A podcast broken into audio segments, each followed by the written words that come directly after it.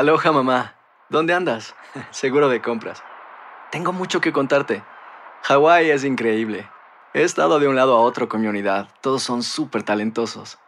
Ya reparamos otro helicóptero Blackhawk y oficialmente formamos nuestro equipo de fútbol. Para la próxima te cuento cómo voy con el surf y me cuentas qué te pareció el podcast que te compartí, ¿ok? Te quiero mucho. Be All You Can Be, visitando goarmy.com diagonal español. Hacer tequila, Don Julio, es como escribir una carta de amor a México.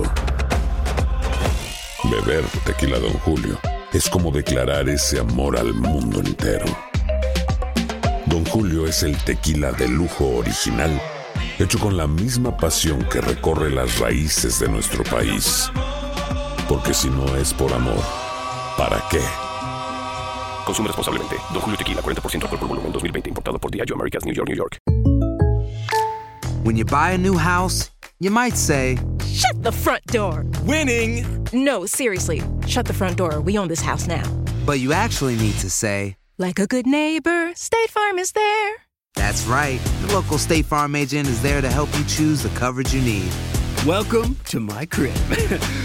no one says that anymore, but I don't care. So just remember, like a good neighbor, State Farm is there. State Farm, Bloomington, Illinois. Boost Mobile tiene una gran oferta para que aproveches tu reembolso de impuestos al máximo y te mantengas conectado. Al cambiarte a Boost, recibe un 50% de descuento en tu primer mes de datos ilimitados. O, con un plan ilimitado de 40 dólares, llévate un Samsung Galaxy A15 5G por $39.99. Obtén los mejores teléfonos en las redes 5G más grandes del país. Con Boost Mobile, cambiarse es fácil. Solo visita boostmobile.com. Boost Mobile, sin miedo al éxito. Para clientes nuevos y solamente en línea, requiere AroPay. 50% de descuento en el primer mes requiere un plan de 25 dólares al mes. Aplican otras restricciones. Visita El siguiente podcast es una presentación exclusiva de Euforia On Demand. Así es, hay que platicar de esta caravana. Lo último que se sabe de esta gran movilización de migrantes es lo siguiente, que mm, esta caravana de migrantes denominada Via Cruz Migrante 2018 se encuentra varada en el municipio de Matías Romero, en la región del Istmo de Tehuantepec, en el estado de Oaxaca, en su trayecto de la frontera sur de México a los Estados Unidos de Norteamérica, y esperan partir rumbo al estado de Veracruz, aquí también en México, en las próximas 48 horas. De hecho, se ha mencionado que ha habido apoyo de las autoridades locales, rentando 15 autobuses para ayudar a los migrantes en su travesía. En tanto, el Instituto Nacional de Migración entregó 260 pases de salida y oficios de regularización a centroamericanos que participan en el Via Crucis Migrante. Este pase de salida regula su situación de los indocumentados en México, al menos por 20 días, periodo en el que deben abandonar el territorio nacional. Asimismo, quienes les fue otorgado un oficio de regularización tienen 30 días para legalizar su estancia en el país o abandonar el territorio nacional. Esto es lo que se tiene al momento sobre esta caravana. El día de ayer, en las últimas horas, se decía que la caravana se había disuelto y más con el ruido que había metido el presidente Trump en donde había dicho o habría dicho que él le había solicitado al gobierno de México evitar el paso de esta caravana hacia los Estados Unidos. El día de ayer, el propio canciller de México, Luis Videgaray, aseguraba a través de Twitter que la caravana Via Crucis del Migrante se dispersó gradualmente por decisión de sus participantes. La política migratoria mexicana se ejerce de manera soberana, dijo el canciller, conforme a derecho y no a partir de presiones o amenazas externas. Un segundo tuit del canciller generó pues la crítica de sus adversarios por ser por lo menos blanda, por no ser totalmente contundente, en donde México le había solicitado a Estados Unidos por los canales oficiales que clarifique el anuncio de Trump sobre el uso del ejército en la frontera, en donde, por otra parte, definiría su postura en función de dicha. Bueno, Héctor, hab- hablando un poco de eso, eh, tú acabas de decir dos cosas importantes.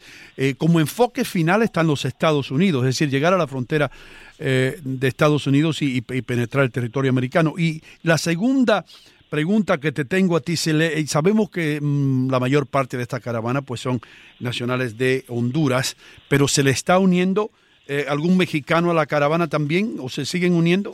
Sí, por supuesto, los centroamericanos provenientes de Guatemala, Honduras, El Salvador y Nicaragua permanecen en este momento en un deportivo y lo cual pues también está siendo apoyado por distintos integrantes de organizaciones mexicanas que estarían apoyando en su camino, no solamente apoyando en su camino, en su andar, sino con recursos, con autobuses, con alimento, con insumos para que puedan continuar con esto.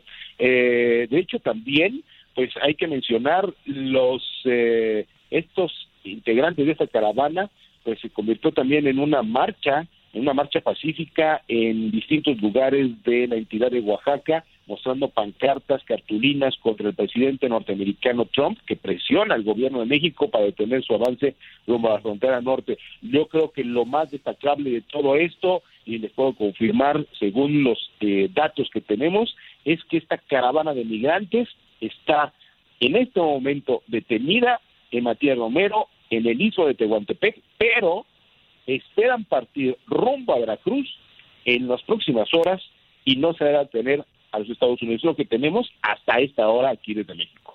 Héctor, ¿consideras que estos mensajes de Donald Trump que ya comentaste hace ratito eh, tiene el poder de dispersar por completo este tipo de movimientos?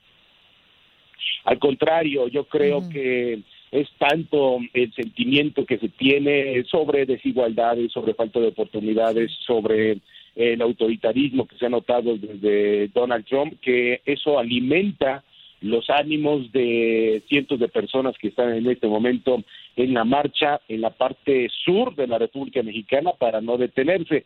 Eh, es también importante mencionar que se han reportado eh, acciones de detenciones de ilegales o de migrantes que no tienen papeles y de ahí que también se ha considerado que el gobierno de México le ha seguido el juego a Donald Trump para evitar esta marcha.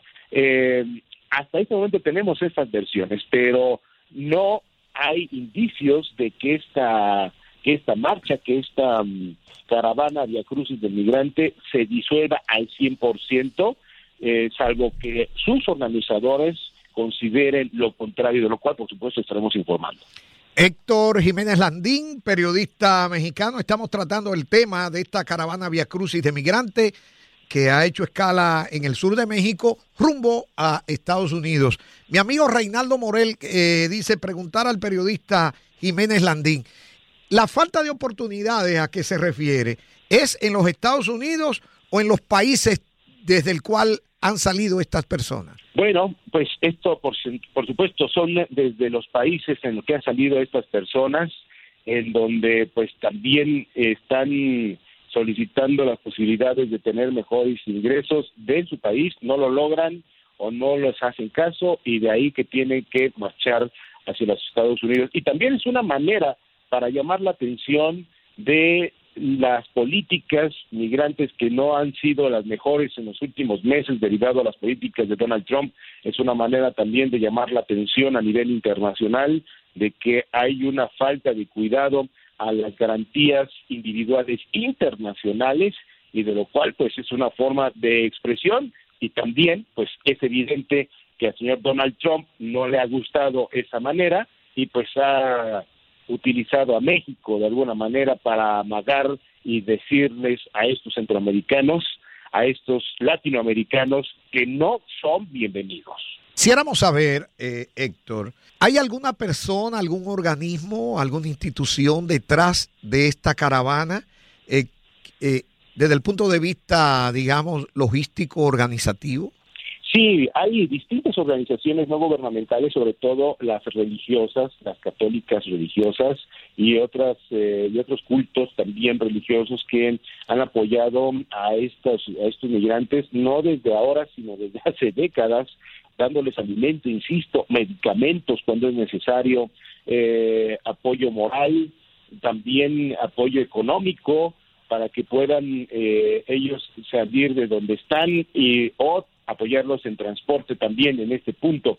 Hay solidaridad en general en México y también eh, compañía con otras eh, organizaciones no gubernamentales centroamericanas que están apoyando a estos ciudadanos que el día de hoy están marchando. Pero insisto, este apoyo, esta solidaridad no es desde este momento con esta caravana y a crucis de migrantes, sino desde hace décadas, como por ejemplo lo que hacen mujeres eh, viudas o mujeres que ya llevan una cantidad importante de años aportando su, su alimento, eh, gente que cae del famoso tren de la bestia, en donde pues se trasladan centroamericanos día con día para tratar de llegar a Estados Unidos, gente que ha caído de ese tren y que queda sin piernas, que quedan sin manos, sin brazos, porque les pasa el tren encima, bueno, pues a esa gente se le ayuda y pues la sociedad sin, eh, sin ninguna autorización de gobierno,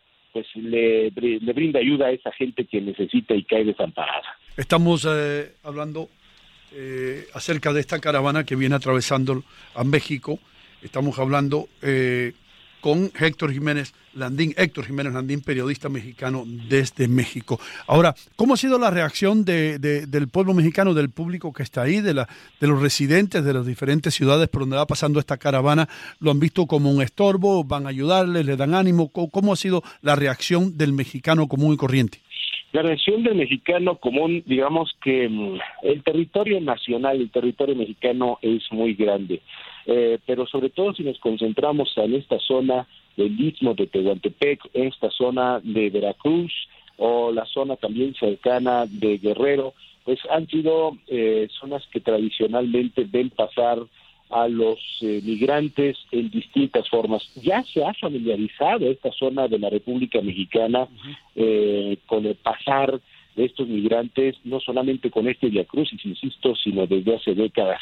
Es, eh, si podemos sintetizarlo, en esta parte de la República Mexicana, pues eh, sabe que el paso de los migrantes que están buscando mejores oportunidades ya es un hecho normal, ya es un hecho que pues se, se da de todos los días y les da la autorización, digámoslo así, de pasar sobre sus calles, de utilizar su transporte público para poder eh, buscar ese sueño americano que no sé si sea todavía conveniente utilizar ese ese esa frase. Pero respondiendo concretamente a su pregunta sí efectivamente sí hay una autorización un apoyo de logístico de transporte de medicinas o apoyo médico, incluso hasta económico, moral, de alimentos a estos personajes que van, hombres, mujeres, por supuesto, jóvenes, ¿no? Las historias las conocemos muy bien, eh, chicos que buscan alternativas, gente que trata de cruzar hacia Estados Unidos por quinta ocasión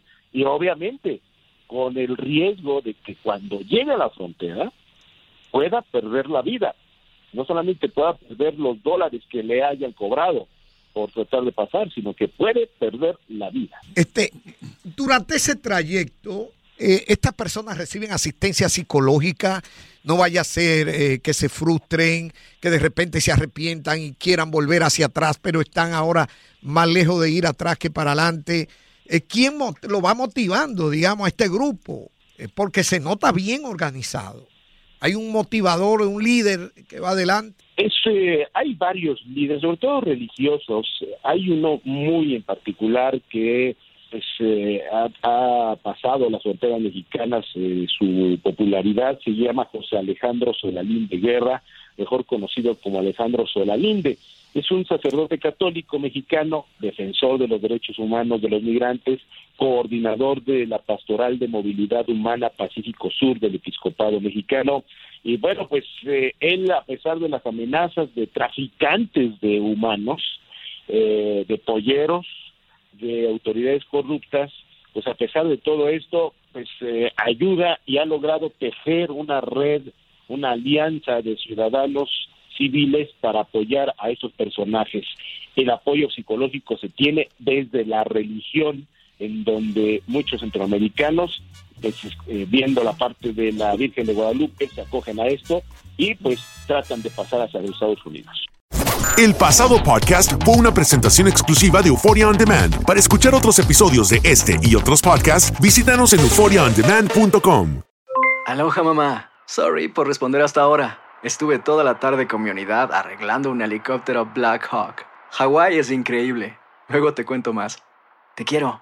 Be All You Can Be, visitando goarmy.com diagonal español. Boost Mobile tiene una gran oferta para que aproveches tu reembolso de impuestos al máximo y te mantengas conectado. Al cambiarte a Boost, recibe un 50% de descuento en tu primer mes de datos ilimitados. O, con un plan ilimitado de 40 dólares, llévate un Samsung Galaxy A15 5G por $39.99. Obtén los mejores teléfonos en las redes 5G más grandes del país. Con Boost Mobile, cambiarse es fácil. Solo visita boostmobile.com. Boost Mobile, sin miedo al éxito. Para clientes nuevos y solamente en línea, requiere AroPay. 50% de descuento en el primer mes requiere un plan de 25 dólares al mes. Aplican otras restricciones. Visita Si no sabes que el Spicy McCrispy tiene Spicy Pepper Sauce en el pan de arriba y en el pan de abajo, ¿qué sabes tú de la vida? Para, pa, pa, pa. Cassandra Sánchez Navarro junto a Catherine Siachoque y Verónica Bravo en la nueva serie de comedia original de VIX, Consuelo, disponible en la app de VIX ya.